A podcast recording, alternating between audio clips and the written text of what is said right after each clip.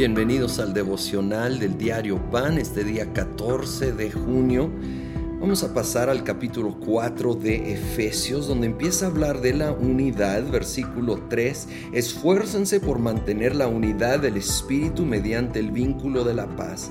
Hay un solo cuerpo y un solo espíritu, así como también fueron llamados a una sola esperanza, un solo Señor, una sola fe, un solo bautismo un solo Dios y Padre de todos, que está sobre todos y por medio de todos y en todos. Pero a cada uno de nosotros se nos ha dado gracia en la medida en que Cristo ha repartido los dones. Aquí vemos unidad en la diversidad. ¿Sí?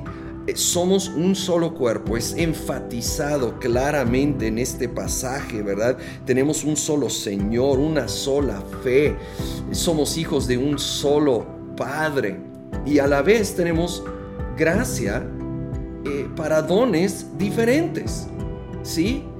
Cristo ha repartido diferentes dones, diferentes habilidades, talentos de la mano con diferentes tareas pero esto no nos debe de dividir, nos debe de fortalecer al saber que en esa diversidad de talentos y tareas estamos bajo una sola bandera, estamos bajo un solo espíritu, un solo Dios y Padre, una sola fe.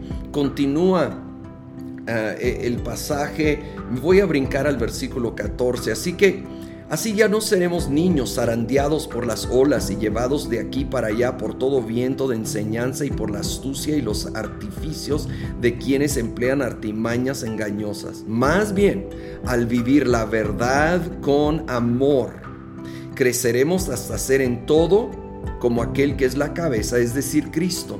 Por su acción todo el cuerpo crece y se edifica en amor, sostenido y ajustado por todos los ligamentos según la actividad propia de cada miembro.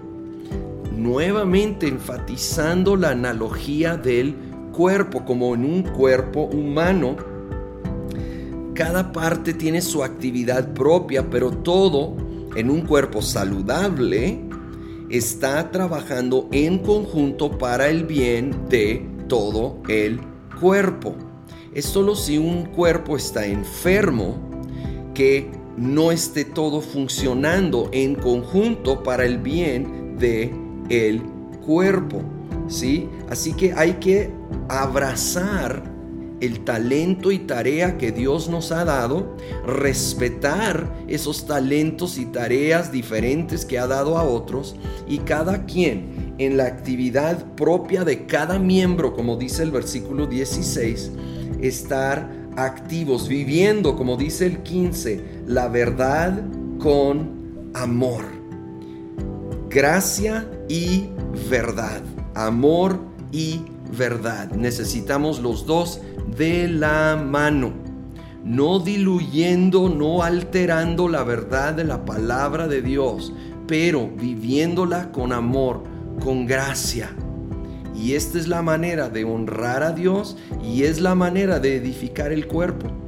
No solapando pecado y maldad, manteniéndonos en verdad, pero expresándolo no con juicio y condenación o, un tono de orgullo, al contrario, con humildad, con amor, con gracia, para que el cuerpo sea fortalecido, para que el propósito de Jesucristo sea avanzado cada vez más y aún nosotros seamos más firmes y no seamos tan susceptibles a los engaños como el versículo 14 lo menciona. El estar conectado al cuerpo nos ayuda también en contra de todo engaño del enemigo. Necesitamos ser parte activa del cuerpo de Cristo de la iglesia local. Señor Jesús, gracias por tu iglesia. Gracias por nuestras congregaciones, con todo y sus fallas y deficiencias. Somos el cuerpo de Cristo. Ayúdanos, ayúdanos a vivir la verdad con amor.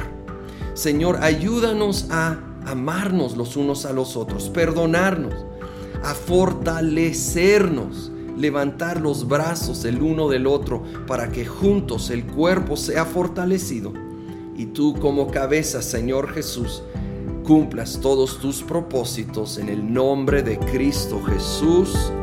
Amém.